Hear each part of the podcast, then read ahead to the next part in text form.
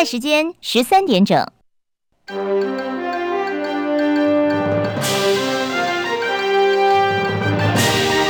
中国广播公司。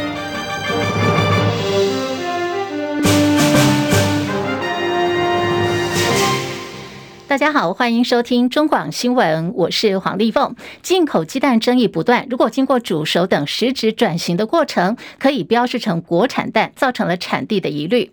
卫福部长薛瑞元今天宣布，从即日起，立刻针对茶叶蛋、糖心蛋，要求办理原产地标示。同时呢，选定了小七全家、莱尔富跟 OK 超商等四大超商，以及八大通路商，包括超市跟连锁超商在内，作为这一次呢优先试办的业别，标示的。方式可以使用卡片、标签或者是标示牌，从现起试办六个月的时间。如果业者标示不实，将依照食安法的规定，开罚四万元以上，最高四百万元的罚款。至于说有网传民众在超市买到了绿色的黑蛋哦，行政院长陈建仁说这个是假消息，警方已经在查办当中。这是不实的信息，我已经请刑事警察局呢来尽速查明真相。政府对于鸡蛋的这个食安呢，相当的重视，所以从这个月的十四号开始，就已经与地方政府联合稽查。我们在三大通路当中呢，呃，查核超过了三千件的这个鸡蛋的蛋品，都符合规定，而且现在在架上已经没有任何进口的鸡蛋。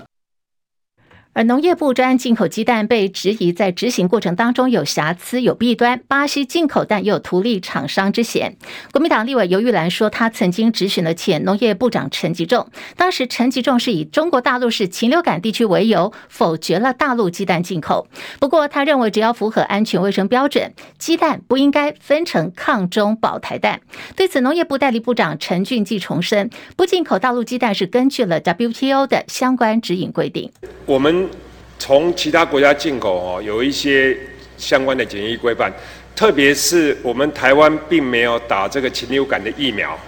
那根据 WTO 相关的一个一个指引里面，哦，就是大陆现在它的机制是有打禽流感疫苗，所以它没有办法，完全是没有办法进口的。那我们所选的十二个国家里面，好，都没有打禽流感疫苗。农业部指出，不进口中国大陆鸡蛋是因为对岸的机制有打了禽流感疫苗，而根据 WTO 的指引，不建议进口二十八天之内曾经感染禽流感机场的鸡蛋，以及有打禽流感疫苗机场的相关鸡蛋。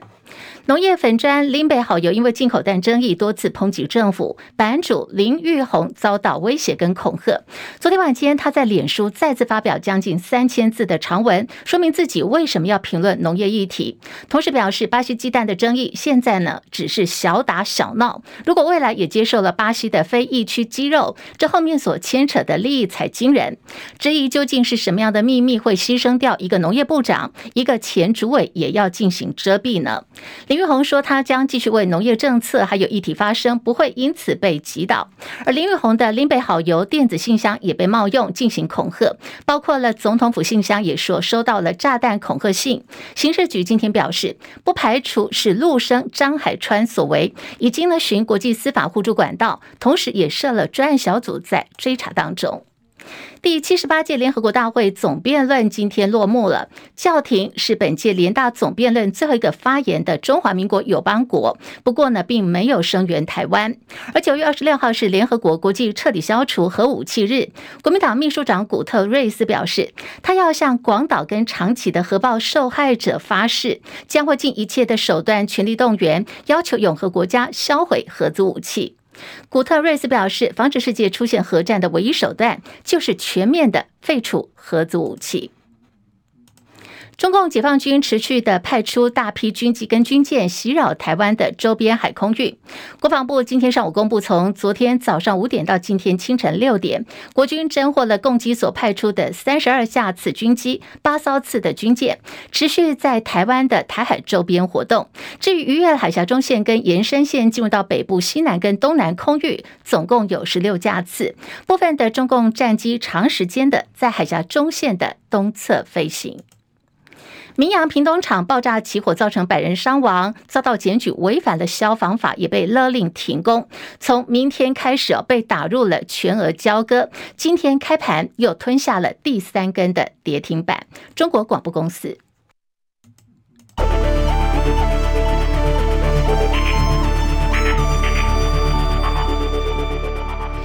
新台币兑换美元贬值一点五分，来到了三十二点二四三兑换一美元。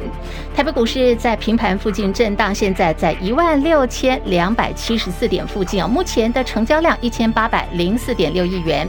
柜台指数涨零点零二点，两百一十二点一六点。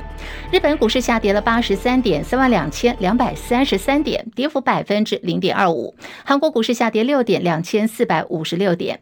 港股跟陆股今天是小拉回了。香港指数呢，现在是涨九十点，一万七千五百五十八点。在大陆股市，上海综合指数上涨七点，三千一百零九点。深圳成指来到一万零一百零一点，目前涨四十一点，涨幅有百分之零点四一。印度股市下跌了三百三十九点，六万五千六百零六点。目前跌幅百分之零点五二。国际汇价方面，欧元兑换美元一点零五五八，美元兑换日元来到了一百四十九点零三，一美元兑换七点三零五五人民币。黄金价格最新报价每盎司一千八百九十六美元。以上是最新的财经资讯。担忧高利率的环境会持续哦。现在外资的动作是上个礼拜大卖了台股，一路卖卖到了这个礼拜。资金撤离之下，台股动荡不安。金管会主委黄天牧今天对于近期股市还有经济的情势，以蒙娜丽莎的效应来做形容。他一直呢，目前还是在一个暧昧不明的情况底下。重申台股基本面健全，是有韧性的，对于台股市场有信心。张佳琪报道。台股上周以来相当不平静，在联准会及国内央行利率决策底定之后，市场对高利率环境更加担忧。立委二十七号在立法院财委会。质询金管会主委黄天牧，台股两个月跌了千点，外资法人持续卖超，是否在雅股当中对台股提款力道最强？黄天木答询指出，外资净汇入金额一百三十八亿美元，累计金额两千两百五十八亿美元，且台股在雅股当中今年表现仅次于日本排第二。他以蒙娜丽莎效应形容近期金融情势。黄天木说。刚才记者问我，我说其实大家就用了一个蒙娜丽莎效应，就这次大家有的人预测是好，有人预测不好，所以是一个比较暧昧不明的情况。黄天牧认为台股近期下跌是因为联储会最近的政策与说法，市场认为高利率时间比预期来得长，引起投资人焦虑。他认为看待外资动向要以较为宏观长期的角度来看。黄天牧说，外在环境会变化，最终会回到台股的基本面。台股基本面健全，并且具有韧性，对台股有信心。中广记者张佳琪台北报道。没有错，最近的经济担忧卷土重来，恐慌指数 VIX 暴涨，已经是今年五月份以来的最高了。在今天清晨收盘的美股道琼指数呢，收盘更是大跌有将近四百点。在政经方面，市场密切关注联准会的消息，还有美国政府关门风险以及汽车工人的大罢工。穆迪示警，如果政府停摆，恐怕影响到美国主权的信评。全球三大评级机构当中，现在呢，标普跟惠誉都已经调降了美国主权。评级来到 AA 加，只剩下穆迪呢是给予美国政府三个 A 的 AAA 信评。美国工人针对底特律三大汽车制造商的罢工还在进行当中。美国总统拜登呢前往通用汽车底特律郊区的工厂，拜登这次选择加入了罢工队伍，他用这个大声公向工人喊话，支持他们加薪百分之四十的要求。距离二零二四总统大选现在呢剩下不到四个月的时间了。大家都很关注啊，在野阵营的蓝白合是否能够成型？根据联合报今天所发布最新民调显示，民进党参选赖清德支持度百分之三十，民众党参选柯文哲百分之二十一，国民党侯友谊百分之二十。但是哈，如果是在野成功整合的话，侯柯配的支持度会来到百分之四十七，大幅领先赖清德的百分之三十二。这个领先的差距多达有十五个百分点。这项调查期间是九月二十二号到九月二十五号，采电话尾数的随机抽样访问。调查结果以二十岁以上的民众为对象，成功访问了一千零八十二人，有三百三十九人拒访，是在百分之九十五的信心水准下，抽样误差是在正负三个百分点之内。推动在野整合，资深媒体人赵少康证实，他已经跟前高雄市长韩国瑜等人见过面了。目前的决定呢是先让子弹飞一飞，十月中旬，也就是下个月再来谈整合比较容易。而他也明确的说，国民党总统参选侯友宜不可能当副手，侯科配的组合是比较有可能的。我是说，侯友谊不可能当副的了。哦，侯友宜绝对不可能当副的。哦，国民党这么多，国民党十四个县市长，三十八个现任立委，五六十个立委候选人，三百八十个县市议员，也不可能嘛。好、哦，那我觉得，当然，你将来假如说联合政府的话，很多可能可以谈的啦。哦，所以也不一定光是政府嘛。哦，这也不是光政府，你看欧洲那么多，是联合政府、联合内阁，有各种无限的可能了。啊、哦，所以大家不妨发挥创意吧。啊、哦。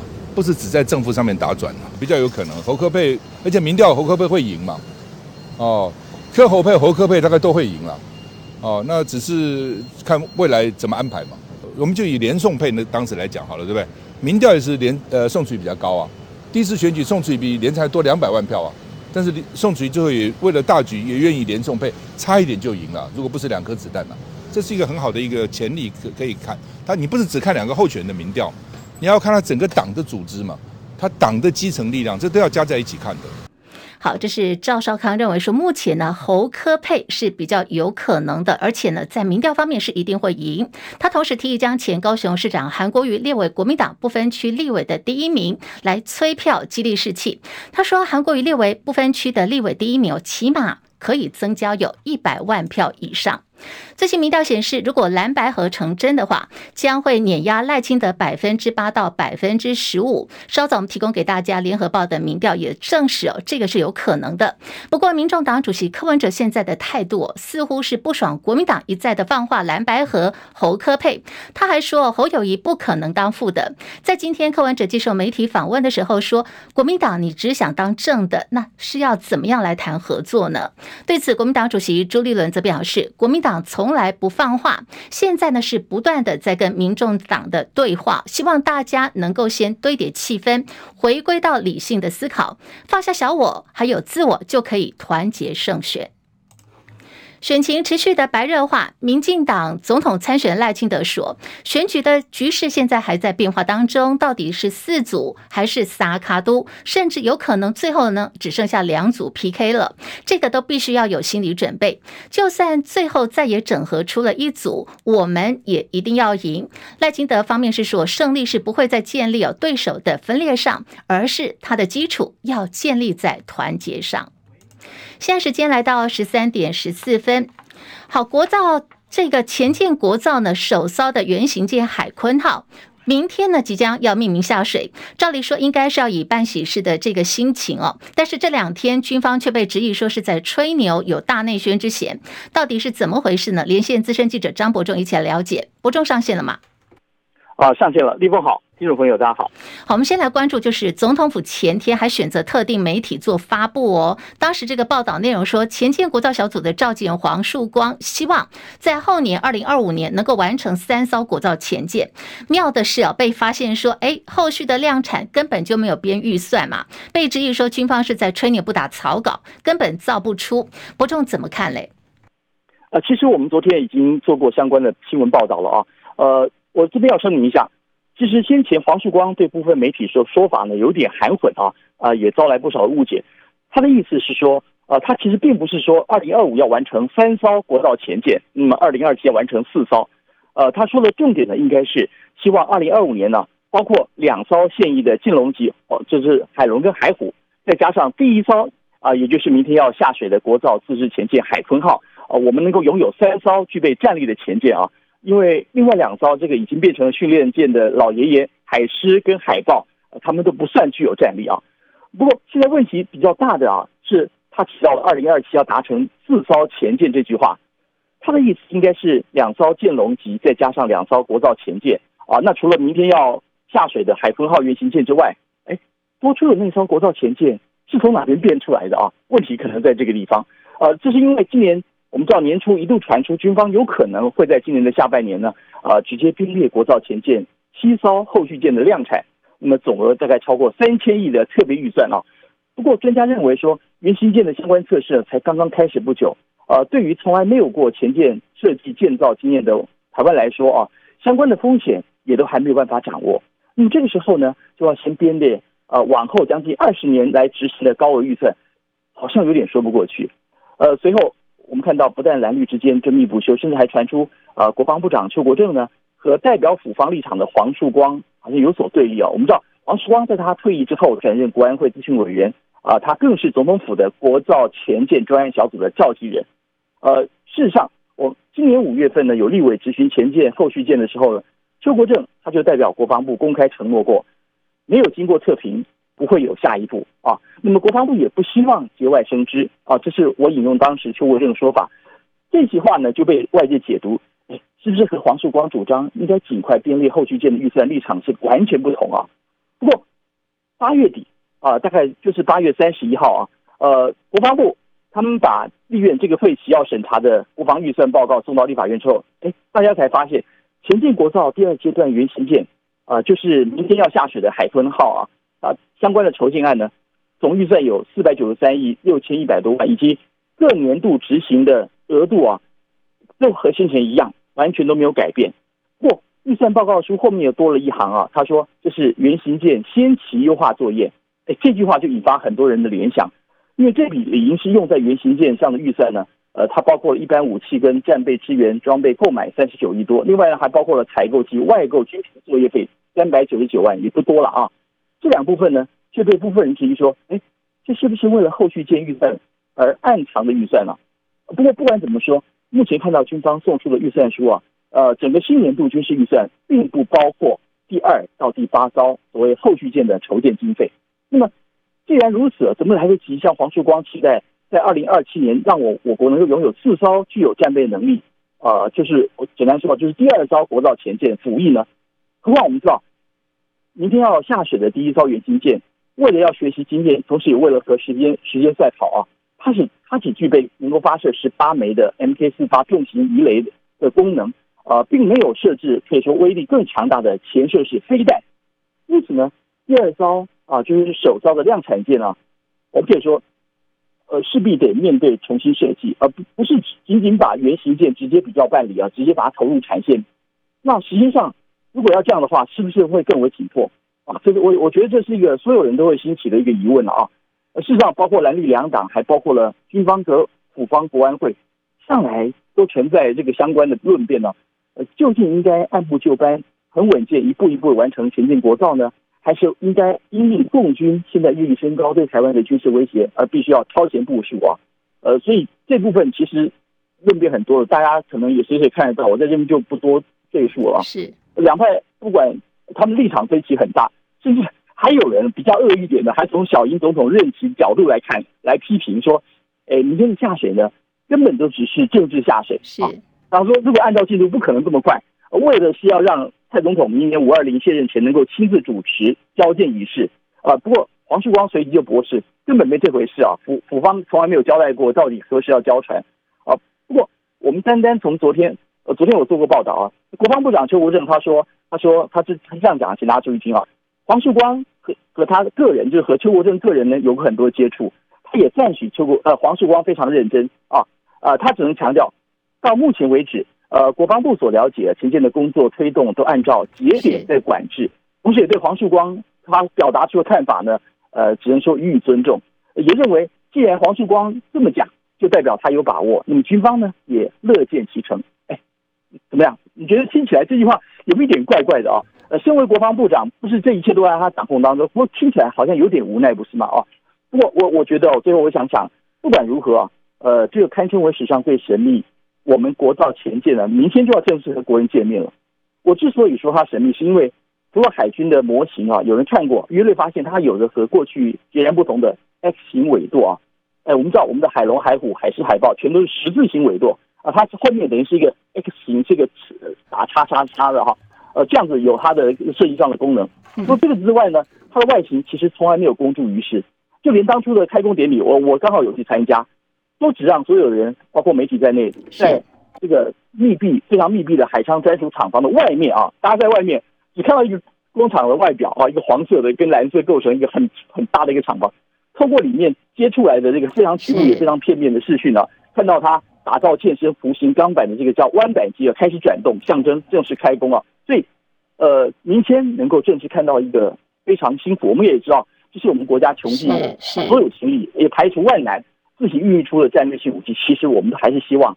他一切都能够顺利圆满。是，好，非常谢谢伯仲的观察还有分析，没有错，这个相当神秘的前舰国造首艘的原型舰海鲲号，明天呢就要正式的命名下水，跟国人见面了。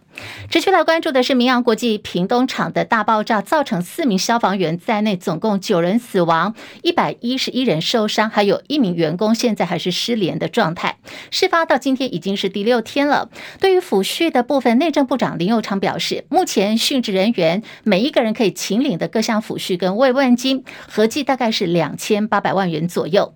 劳动部日前对外宣示，会在一个礼拜之内完成母公司明安国际集团所有的厂区劳动。检查，许明春今天表示，劳检会分别交给高雄市政府，还有金家区屏东分处跟劳动部治安署，分成三个方面同步进行。重申一个礼拜之内绝对会完成必要的劳检工作。而明扬爆炸造成了四名消防员的殉职，十多名消防员受伤，其中左上臂截肢跟脸部四肢严重有烧烫伤的两名消防员，目前还在高雄长庚医院救治当中。屏东县长周春米前往探视之后。后表示，他感受到了这两名消防员坚强的意志，让他很感动，也很欣慰。温良奎报道。爆炸意外当天被送到高雄长庚救治的两名消防员，一位是左上臂截肢的平东分队卢姓队员，和脸部以及四肢严重烧烫伤的平儿分队林姓队员。屏东县长周春米日前前往高雄长庚探视这两名消防弟兄之后，并且在脸书贴出他探视这两位消防员的照片。周春米受访时谈到他去探望这两位打火弟兄的情形：我去看他们的时候，他们大概都是非常的意识清楚，意志也很坚强。呃，呃截肢的这位弟兄，我是可以进到加护病房去探视。那我平说话，他平点头；我平安慰，他就一直跟我点头。呃，真的让我很感动，因为表示说他的相关的状况，呃，都都有回复到一个程度。那另外到烧烫伤病房，因为就不能够进去啊。这位灵性的队员，我在外面用电话跟他讲话，他就马上。比出大拇指跟我讲赞。周春米表示，复原之路艰辛又漫长，后续会给予这些打火弟兄医疗和心理的支持。中广记者温兰奎屏东报道。好，非常谢谢，也要感谢哦这些打火弟兄。民进党立委高嘉瑜遭到前男友林炳书施暴案，双方都没有再上诉，案件就此定谳。由于林炳书先前已经被羁押了两百二十六天，只需要再服刑十四天，其他缴完罚金就没事了。那么为什么选择不再上诉呢？今天民进党立委高嘉瑜做了说明。大概只有三个案件哦，是妨害秘密、妨碍电脑的使用跟这个伤害罪哦，三件是哦可以上诉。那我们也跟律师讨论，依照诉审法相关的一些规定哦，上诉之后也难以改变这个量刑的刑度，所以其实也没有实益。那所以我们才会认为说，以现在的法令，确实对于受害者其实帮助有限哦，也难以去弥平受害者的伤痛。所以我们也希望透过修法来去呃保护更多的受害。害者，然后让这样的事情不要再发生。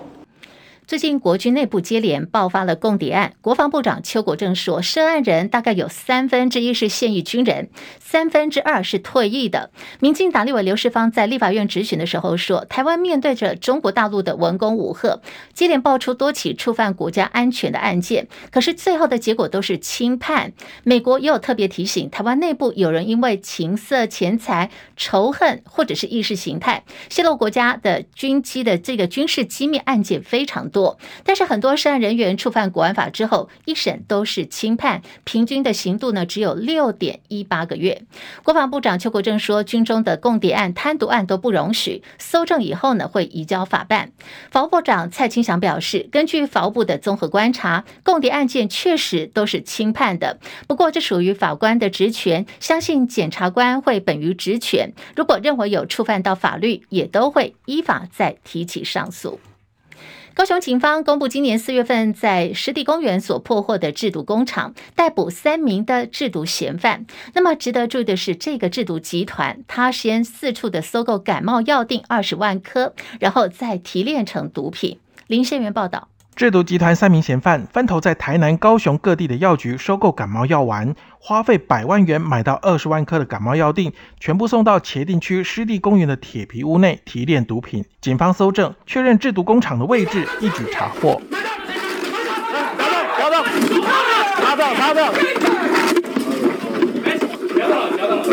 制毒集团三名嫌犯经常熬夜制毒，到天亮才入睡。警方专案小组趁着嫌犯熟睡时前往查缉。现场查扣提炼的毒品成品、半成品一共八百五十公斤。近日刑事警察局鉴验结果为甲麻黄碱二十二点二公斤，粉末半成品三百一十八公斤，液态半成品五百零七公斤。警方说明，这批原料如果制成二级毒品安非他命，市价高达五千六百万元，是今年高雄最大宗的安非他命制毒工厂。中广记者林宪元高雄报道。好，我们新闻最后来关心这个登革热的疫情正在持续的蔓延。机关署公布，上个礼拜新增有三例的本土登革热死亡个案，通通都是女性哦，而且有一个共同症状就是呢，在这个最后阶段都有休克的情形。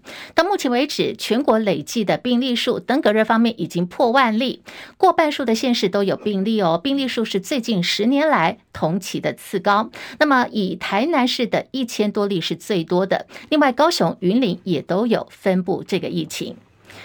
以上新闻由黄丽凤编辑播报。